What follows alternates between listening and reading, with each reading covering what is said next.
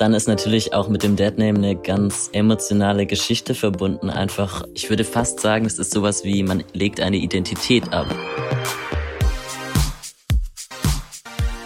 Elliot Page.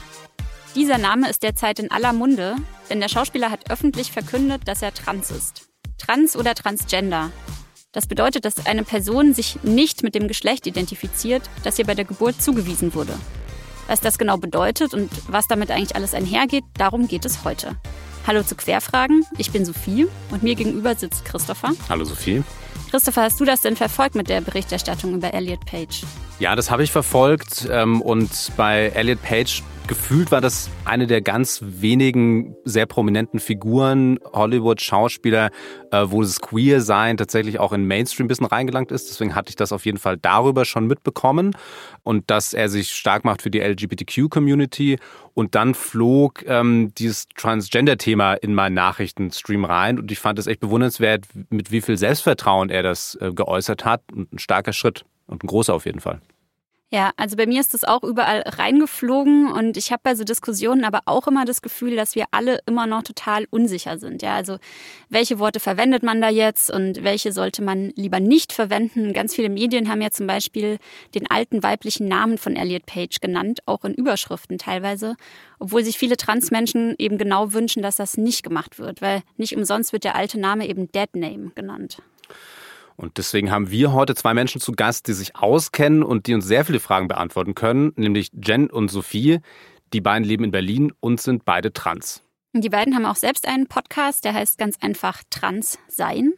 Und der beschäftigt sich auch mit allen Aspekten rund ums Thema Trans.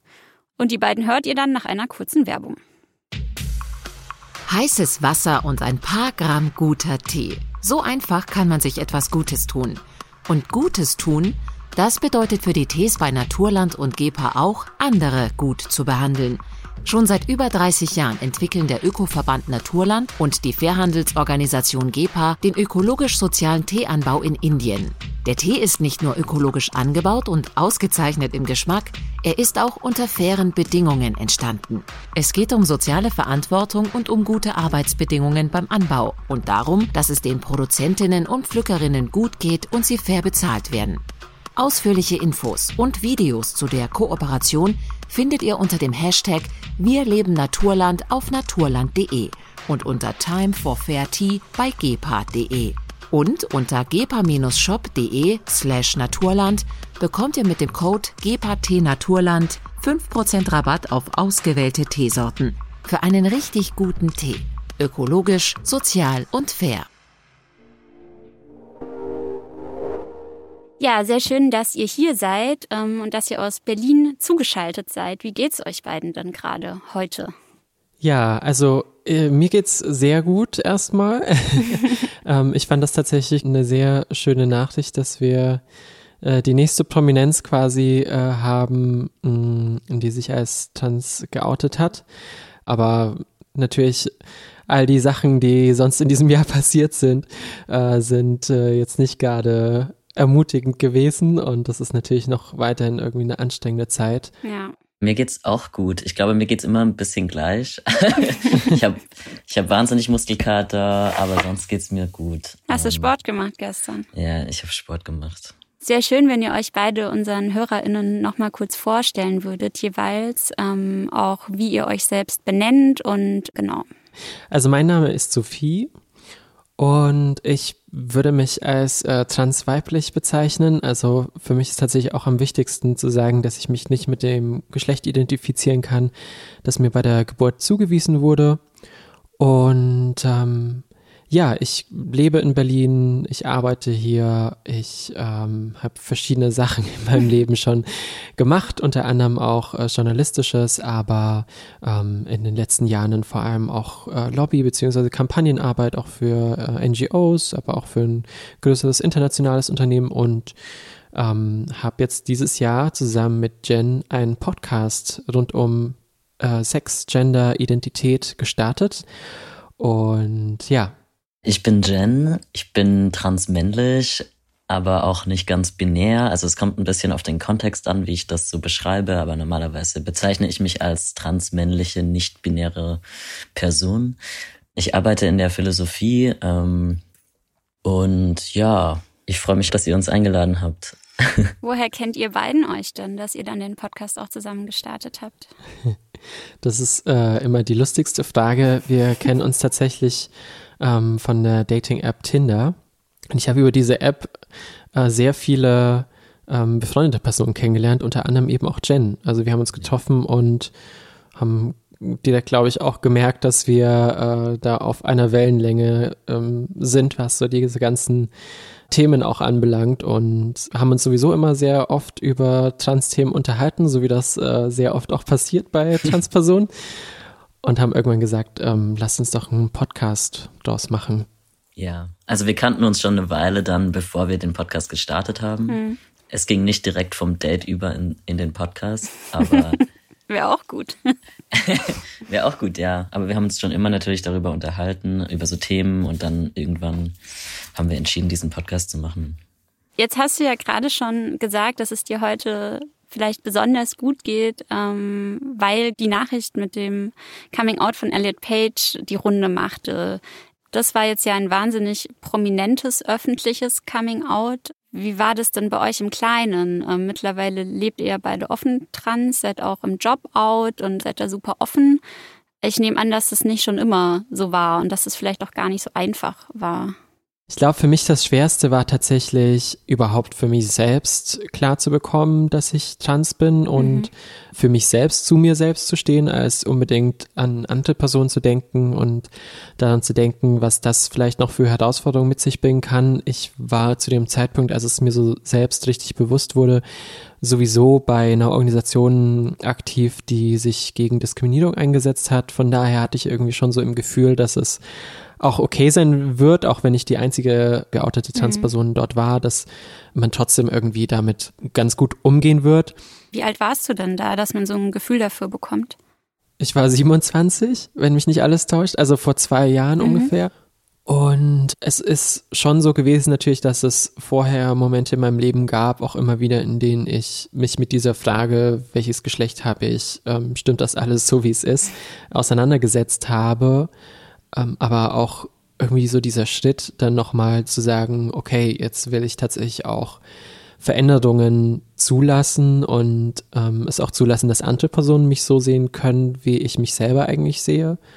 Das hat auf jeden Fall noch viele Jahre gedauert und viele Prozesse mhm. äh, mussten da erstmal durchlaufen werden bei mir, persönlich, ähm, bevor ich damit so an die Öffentlichkeit gehen konnte. Und ich glaube, das ist vielleicht auch nochmal so das Wichtige, wenn wir solche Outings dann in den Medien lesen, dass man vielleicht so denkt, ah, die Person beschäftigt sich so seit heute damit, aber für die Person ist es ja meistens dann schon so ein jahrelanger Prozess gewesen, bevor man sich dann eben so sicher fühlt, auch zu sagen, okay, äh, jetzt lasse ich auch die Welt daran teilhaben, gerade wenn man so sehr in der Öffentlichkeit steht. Was meinst du denn mit Prozessen konkret? Was ist denn bei dir vielleicht so in diesen zwei Jahren passiert? Ja, das ist natürlich sehr individuell und mhm. Transsein bedeutet ja auch nicht, dass man jetzt unbedingt tatsächlich so einen Prozess, wie auch immer der aussieht, durchlaufen muss. Also, dass man äh, in meinem Fall zum Beispiel auch Hormone nimmt und seinen Körper eben dem angleicht, was vielleicht auch die Gesellschaft denkt, dass zu einem bestimmten Geschlecht passend ist. Transsein kann ja einfach eben auch bedeuten, dass man erstmal nur sagt, wer man ist und andere Personen daran teilhaben lässt, wer man ist. Und dass eben das, was ursprünglich bei der Geburt einem zugewiesen wurde, nicht ganz passt. Genau, und in meinem Fall ähm, war es aber auch so, dass ich für mich persönlich es für wichtig hielt, einfach verschiedene Dinge so anzugleichen an das, wie ich jetzt bin und wie ich mich auch irgendwie zeigen möchte. Und ich glaube auch, dass es bei mir noch Dinge geben wird, die ich vielleicht verändere. Für mich ist auf jeden Fall auch ein Thema meine Stimme, mhm. was man vielleicht so erstmal nicht so denken würde, weil äh, ich ja einen Podcast mache und so und dabei meine Stimme die ganze Zeit verwende. Aber es ist schon noch immer auf jeden Fall eine Sache, die mich auch so beschäftigt. Okay, wie lesen mich Personen, wenn sie mich nur hören? Denken Personen dann, ich bin eine Frau? Ist es überhaupt mein Problem, wenn sie nicht denken, dass ich eine Frau bin? Ähm, kann mir das nicht egal sein? Also solche Fragen tauchen dann natürlich auch immer wieder auf. Wie war das bei dir so, Jen? Also ich glaube, es ist erstmal ganz wichtig, was Sophie sagt, dass das ein Prozess ist und nicht etwas, das so über Nacht passiert. Auch wenn, glaube ich, es Transpersonen gibt, die tatsächlich dann vielleicht auch das Gefühl haben oder bei denen das Narrativ so läuft, dass die eines Tages aufwachen, mehr oder weniger, und dann plötzlich wissen, dass sie trans sind. Ich glaube, das ist durchaus legitim, aber da darf man auch nicht vergessen, dass davor vielleicht ganz viele unbewusste Prozesse passiert sind. Aber ich glaube, das viel häufigere Narrativ ist, dass man einfach selber einen langen Prozess durchläuft, in dem man alles Mögliche an Geschlecht und alles, was damit der eigenen Geschlechtlichkeit zu tun hat, hinterfragt und dann halt so langsam zu der Realisation kommt. Und so war das bei mir auch. Also ich habe mich erst als ähm, non-binary geoutet, ganz langsam irgendwie online ausprobiert, wie das sich anfühlt, das einfach mal bei Instagram reinzuschreiben. Und dann hat sich das gut angefühlt und dann habe ich das auch mal so in, in Person mit ein paar anderen Leuten ausprobiert. Dann hat sich das auch gut angefühlt. Also es ging immer so Schritt für Schritt. Äh, und irgendwann, ich glaube, ich war auch 27, bin ich dann, habe ich dann auch den Begriff Trans für mich benutzt. Und dann wurde das sozusagen immer konkreter. Ich habe immer wieder so das Gefühl, dass Leute, wie ihr es jetzt ja auch schon so ein bisschen angesprochen habt, sich wünschen oder so dieses, das vielleicht auch irgendwo lesen, dass es so diesen einen Moment gibt, wo Transpersonen so denken, ach krass, ja, irgendwas hat sich für mich immer komisch angefühlt, aber ich konnte es nicht benennen. Und jetzt ähm, weiß ich irgendwie, dass es das vielleicht sein könnte. Das höre ich jetzt aber mhm. raus, dass es bei euch jetzt nicht unbedingt der Fall war oder ihr vielleicht auch sagen würdet, dass das eine gesellschaftliche Erzählung ist, die überhaupt gar nicht stimmt. Ja, also was ich gemerkt habe, ist auf jeden Fall, ich kann natürlich diese Erzählung so zurechtlegen und das musste ich ja auch für die Krankenkasse zum Beispiel und ähm, damit der Staat auch anerkennt, mhm. wer ich bin. So, also es gibt ja schon bestimmte Narrative, die man einfach bedienen muss, um zum Beispiel Leistungen von der Krankenkasse genehmigt zu bekommen oder eben auch die Änderung des Geschlechtseintrags. Und ich würde auch sagen, dass das schon bei mir auch teilweise zutrifft. Also, dass es schon auch Momente gab, in denen mir das vielleicht bewusster wurde über andere Transpersonen, dass ich selber trans sein könnte.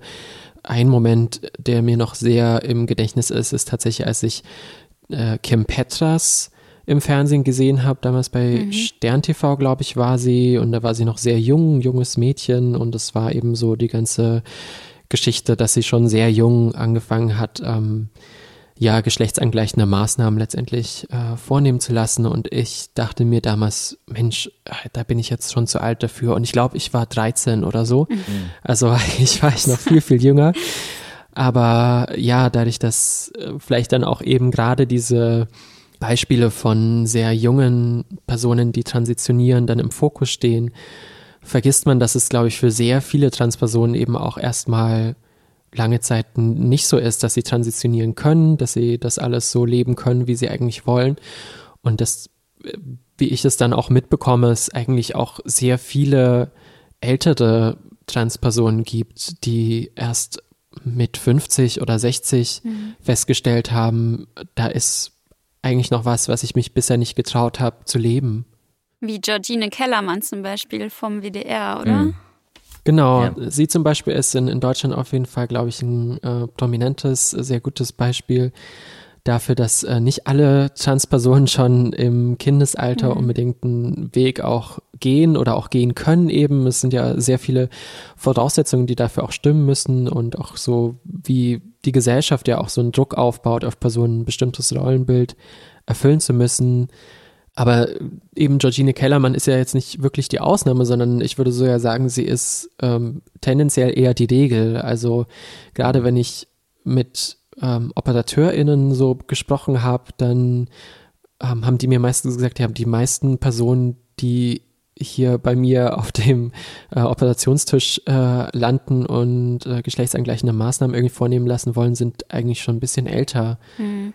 Und das liegt natürlich daran, dass auch ältere Personen ja tendenziell sich dann vielleicht auch erst im Laufe ihres Lebens überhaupt mit diesem Thema auseinandersetzen können, weil einfach so viel dazwischen gekommen ist und ähm, weil auch die Gesellschaft sich natürlich weiter bewegt hat und es heute vielleicht erst möglich wurde, wirklich zu sich selbst zu stehen. Ähm, jetzt habt ihr körperliche Transition angesprochen und auch Hormone schon angesprochen. Ähm, nehmt ihr denn beide Hormone? Also ich kann das ja für mich sagen, dass ich äh, Hormone nehme. Das war für mich eine sehr gut überlegte Sache, die ich mir auch länger überlegt habe. Äh, wahrscheinlich so wie kaum eine andere Sache. Und gleichzeitig war es, ist es natürlich immer bei jeder Veränderung super schwer vorherzusagen, ob das, ähm, ob das alles gut geht. Und es gibt ähm, Dinge, die kann man auch noch, glaube ich, schwieriger wieder zurückdrehen als die ersten paar Monate, die man Hormone nimmt. Mhm. Also ich denke zum Beispiel an Tattoos, die ich mir habe stechen lassen und da wusste ich auch nicht, ob ich äh, vorher tatsächlich mein Leben lang damit glücklich sein werde oder nicht. Und äh, das wäre wahrscheinlich, also wenn ich dann so ein, eine Woche später gedacht hätte, oh shit, dann wäre das viel schwerer wieder rückgängig ähm, zu machen, als eine Woche äh, mal Hormone genommen zu haben. Es ist geil, dass du diese Tattoos ansprichst, weil ich hatte schon sehr oft die Diskussion mit Menschen, die keine Tattoos haben, die aber irgendwie mir erzählt haben, dass sie gerne eins hätten, ähm, die dann gesagt haben, ja, aber das geht doch nie wieder weg und das ist so eine schwierige Entscheidung. Und dann dachte ich, geil, dass du das mir, das mir sagst als Transperson, der auf Hormonen ist. Also ja, ich bin auch auf Hormonen. Ich glaube, als transmännliche Person kann man das auch sehr schwer verstecken mhm. mit der Stimme. Das fand ich dann auch witzig, den Vergleich mit Tattoos. Das ist ein guter Vergleich, weil ich habe auch Tattoos, wo ich denke, da habe ich wesentlich weniger drüber nachgedacht als über Testo, äh, also Testosteron. Ja. Und es bleibt auch lebenslang. Das stimmt. Ich finde den ja. Vergleich auch ziemlich gut. Tatsächlich habe ich so noch nie drüber nachgedacht. Ich kriege mein Tattoo auch nicht mehr weg, aber bisher bereue ich es auch nicht. Fragen mich aber auch regelmäßig Menschen. Ja, ja.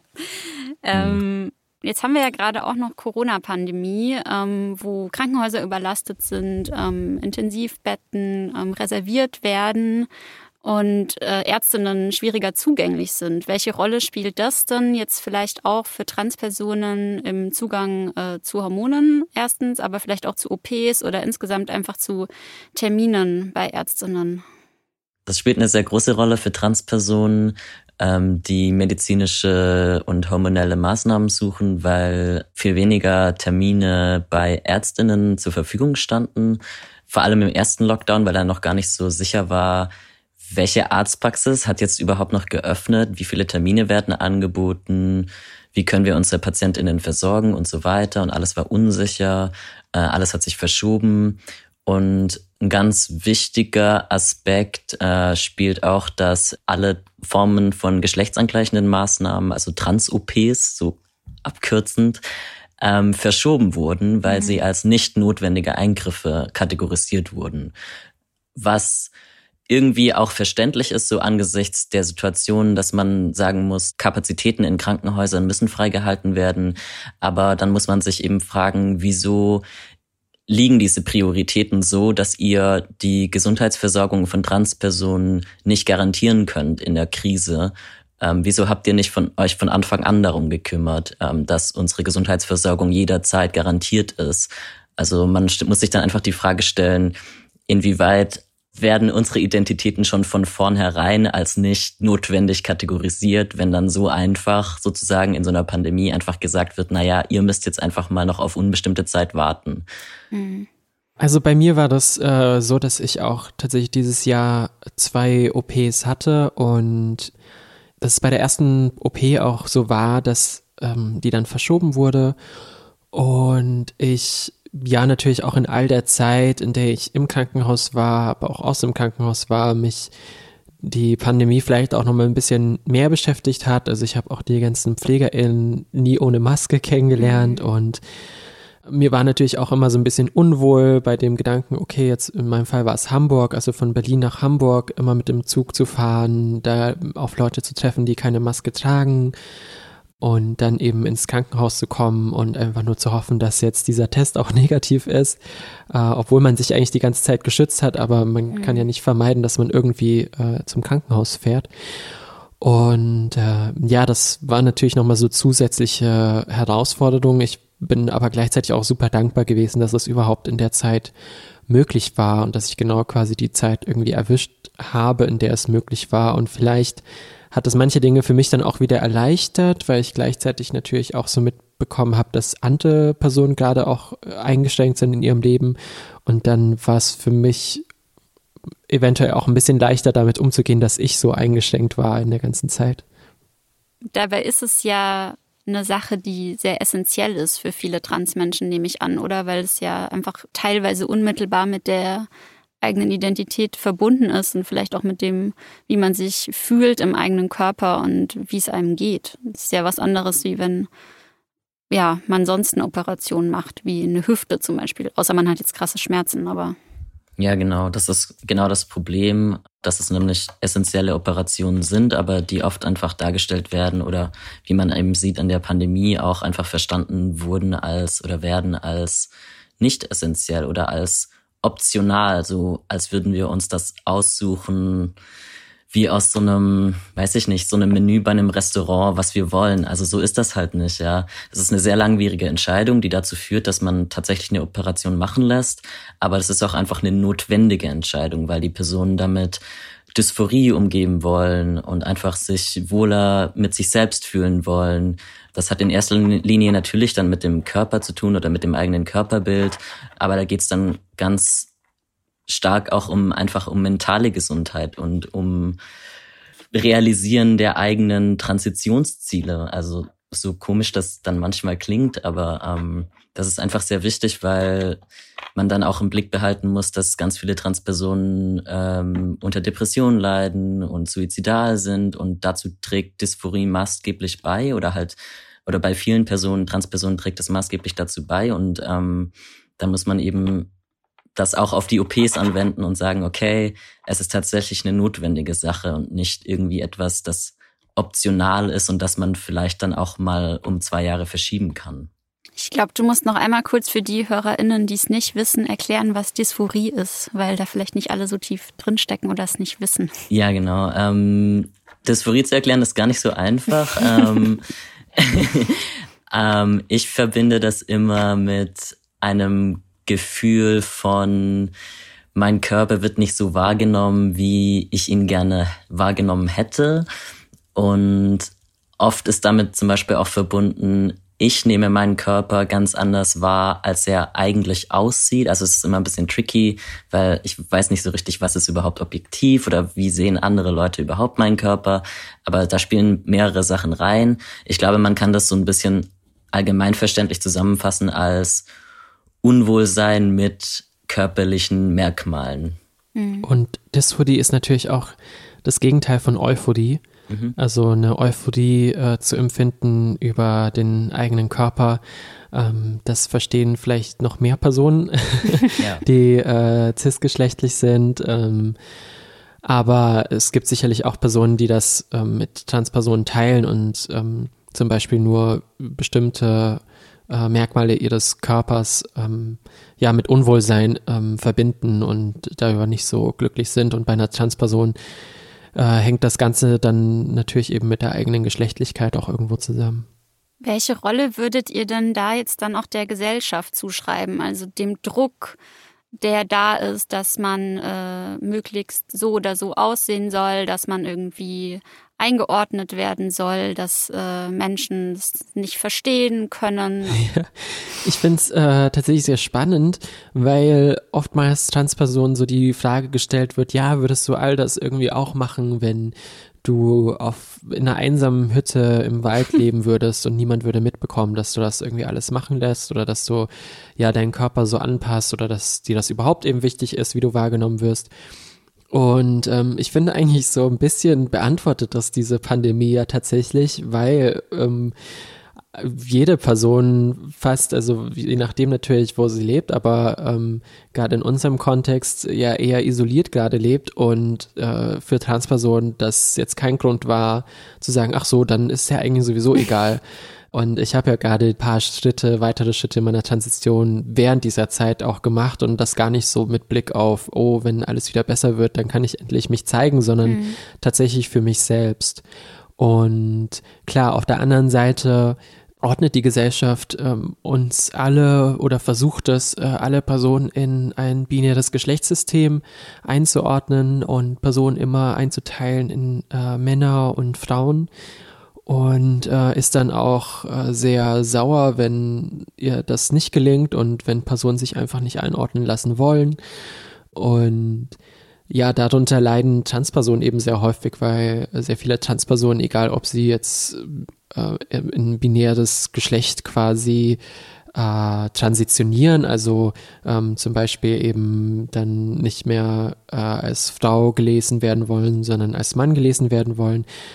Es trotzdem so ist, dass sehr viele Transpersonen einfach für die Gesellschaft nicht konform sind mit der Vorstellung der Gesellschaft von Geschlechtlichkeit und von der Rolle von Männern und Frauen, von mhm. ähm, ja, wie Person eben auszusehen hat, damit man sie eindeutig zuteilen kann. Bitte mhm. in dieses, in diese zwei Kategorien und nicht mehr.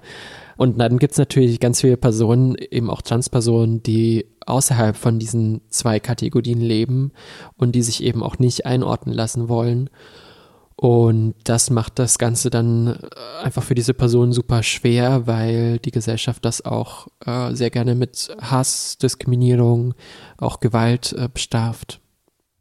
Ich glaube, was Sophie jetzt gesagt hat mit dieser Frage nach der einsamen Insel, was ich daran auch ganz besonders witzig finde, ist, dass damit der soziale Kontext ja gar nicht entfernt wird. Also wenn man jemanden aus einem sozialen Kontext oder aus einer Gesellschaft herausnimmt, also zum Beispiel, wenn man mich jetzt aus Berlin herausnimmt, aber ich habe hier schon fünf Jahre gelebt und mich jetzt plötzlich auf eine einsame Insel setzt, dann habe ich ja trotzdem die ganze Gesellschaftsprägung in mir. Das geht ja nicht einfach weg dadurch, dass ich plötzlich isoliert bin. Also das muss man dabei auch bedenken bei solchen Fragen. Da müsste man eigentlich die Frage irgendwie von ganz vom Ursprung herstellen und sozusagen sagen, wenn du schon immer einsam gelebt hättest, aber da muss man dann halt auch mit bedenken, dass wir soziale Wesen sind und gar nicht einsam überleben können. Also das sind sehr, sehr schwierige Fragen und die kann man so gar nicht beantworten.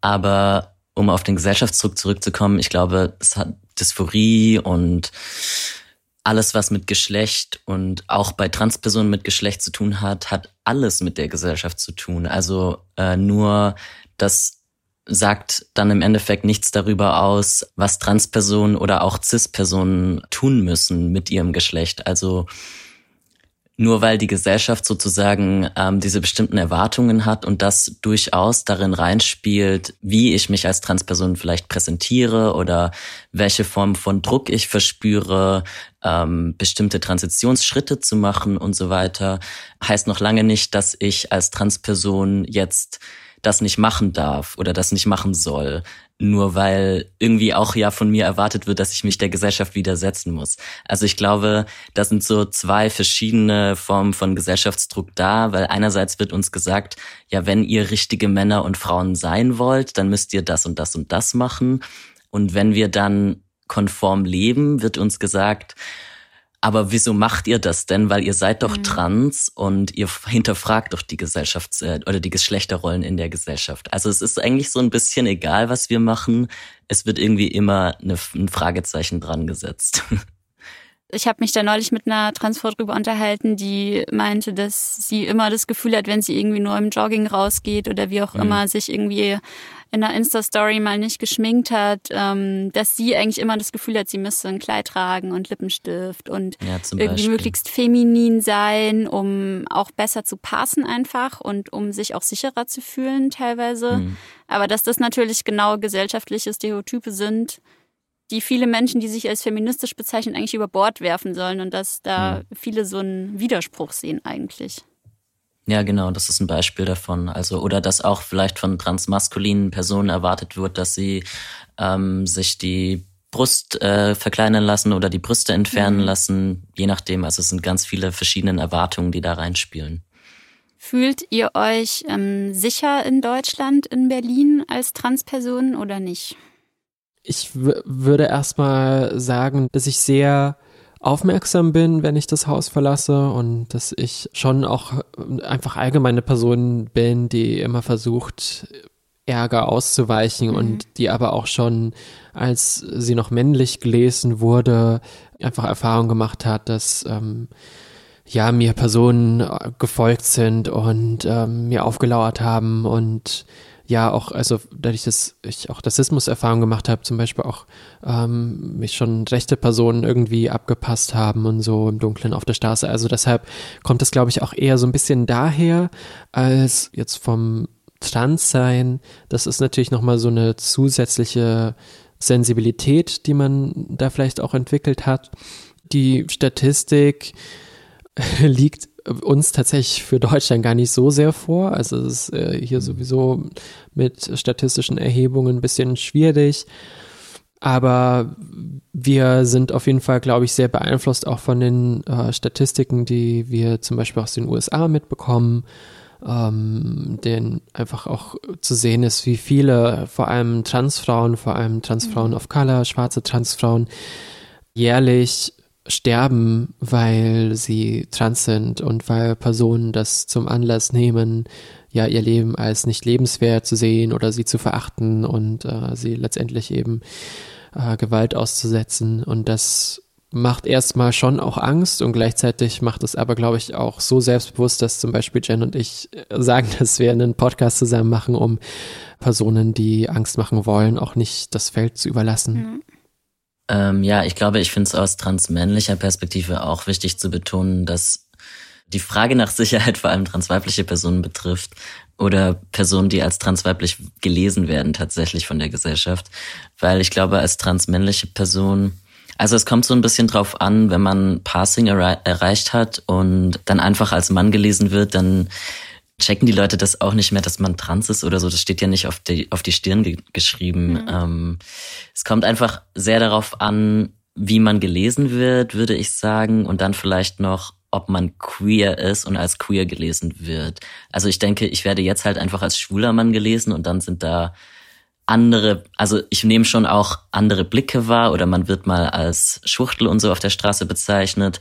Aber ich weiß nicht, ob ich mich jetzt unsicherer fühle, als als ich als Frau gelesen wurde und diese ganzen Sexismus-Kram abgekriegt hat. Also mhm. es ist so ein bisschen, es kommt irgendwie auf die Situation an und auf die Person. Mhm. Ein einfaches Beispiel für sowas, also für Menschen, die sich das vielleicht nicht vorstellen können, wenn es um Transmänner und öffentliche Sicherheit geht, ist zum Beispiel Dating-Situationen, in denen man einfach out ist als trans und dann halt weiß ich nicht, entweder fetischisiert wird oder irgendwie sonst wie einfach als anders wahrgenommen wird und in denen es dann schnell auch einfach unsicher werden kann für uns. Ja. Wie habt ihr denn die Berichterstattung erlebt über Elliot Page? Jetzt vielleicht auch so, konzentrieren wir uns mal auf die deutschen Massenmedien in den Medien habe ich dann eben oft gelesen, so der alte Name dieser Person, ähm, was man so im Tanzkontext dann als Deadname bezeichnet, wurde dann eben genannt und dann äh, wurde die Person auch nicht mit Er-Pronomen äh, vorgestellt, sondern es war dann, also der alte Name ist, outet sich als transsexuell oder sie sagt, sie ist transsexuell. Und dann ist natürlich noch dieses Wort transsexuell ähm, schon veraltet und natürlich können das Transpersonen noch für sich selber nutzen, so wie sie wollen, aber ähm, eigentlich nutzt man das so im im Sprechen über Transpersonen eben gar nicht mehr, weil das so ein bisschen irdeführend auch ist, weil eben Transsein nichts mit Sexualität direkt zu tun hat, ähm, dass nochmal so zwei verschiedene äh, Kategorien sind, Geschlecht und Sexualität. Also das ist ja auch sowas Absurdes zu sagen, solche Titel wie eben Altername, äh, sie will jetzt Elliot genannt mhm. Und dann, hä, also du hast es doch, da, da steht es doch schon drin, wie diese Person genannt werden möchte und welche Pronomen die Person hat. Und ich verstehe auch ehrlich gesagt nicht so ganz, wo die Schwierigkeit liegt, ähm, weil die einzige Regel, die man ja dabei beachten muss, ist, dass man so schreibt, wie Personen sich selbst auch beschreiben. Mhm. Ich finde, daran merkt man halt einfach, wer noch hauptsächlich Medien macht oder wer dann einfach auch sich die Narrative sozusagen herannimmt oder heranziehen kann und die irgendwie einfach so umstülpen darf, dass es irgendwie in das eigene Weltbild reinpasst.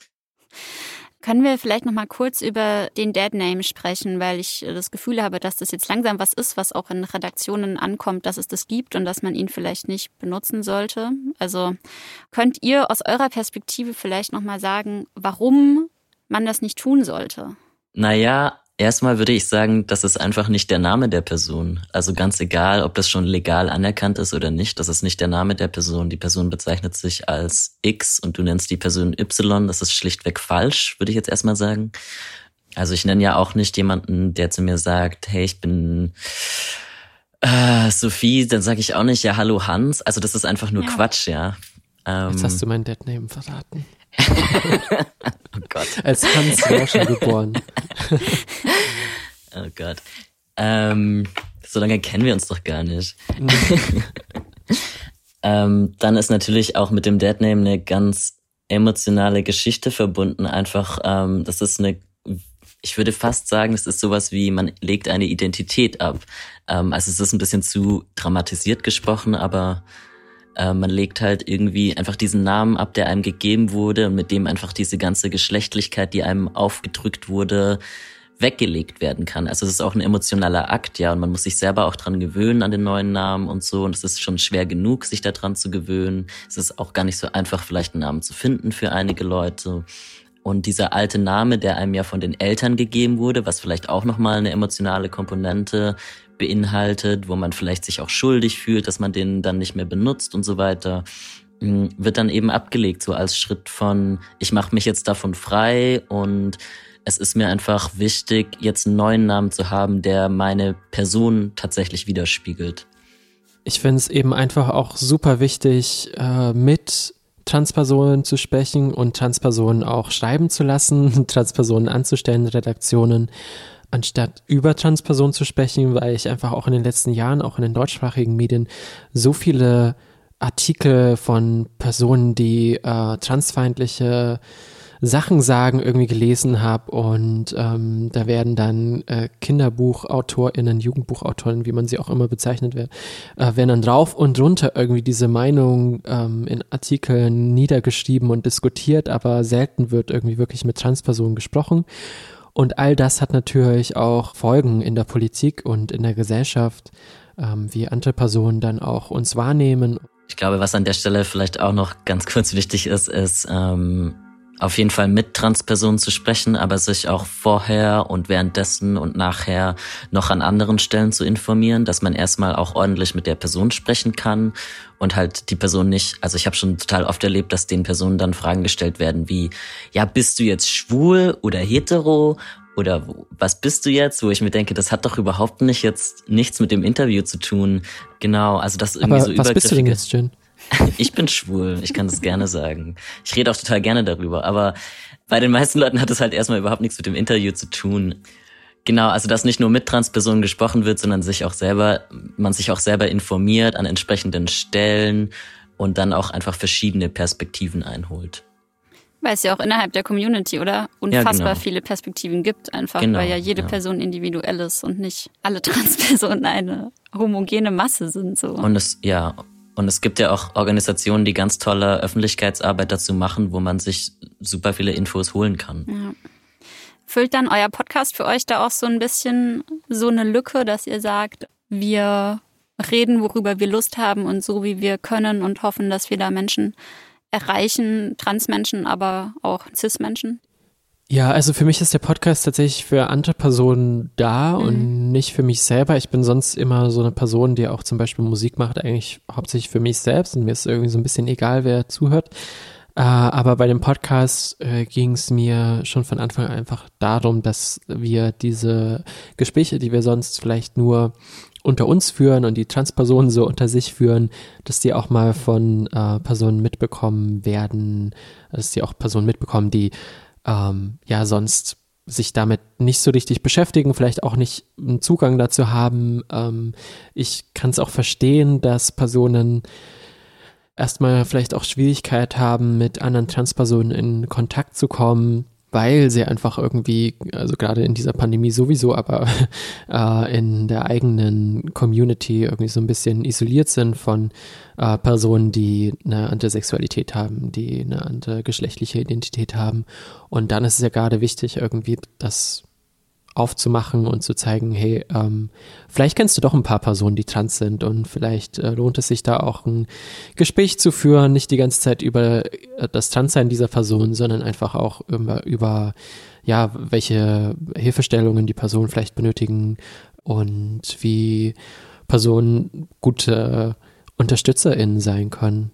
Also mir ist auch wichtig, dass der Podcast eine heterogene Masse erreicht Und mich freut das eigentlich sowohl von CIS als auch von Transpersonen positive Rückmeldungen zu bekommen, weil ich glaube, ich würde mir Gedanken machen, wenn nur CIS-Personen den Podcast mögen würden, aber alle Transpersonen sagen würden, hm, irgendwie gefällt uns das nicht so richtig.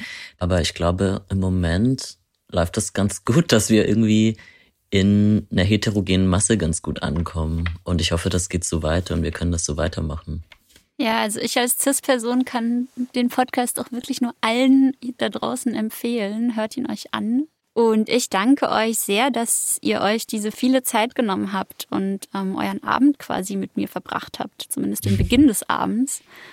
ähm, es war sehr, sehr spannend und sehr, sehr schön mit euch. Ja, vielen Dank für die Einladung. Danke.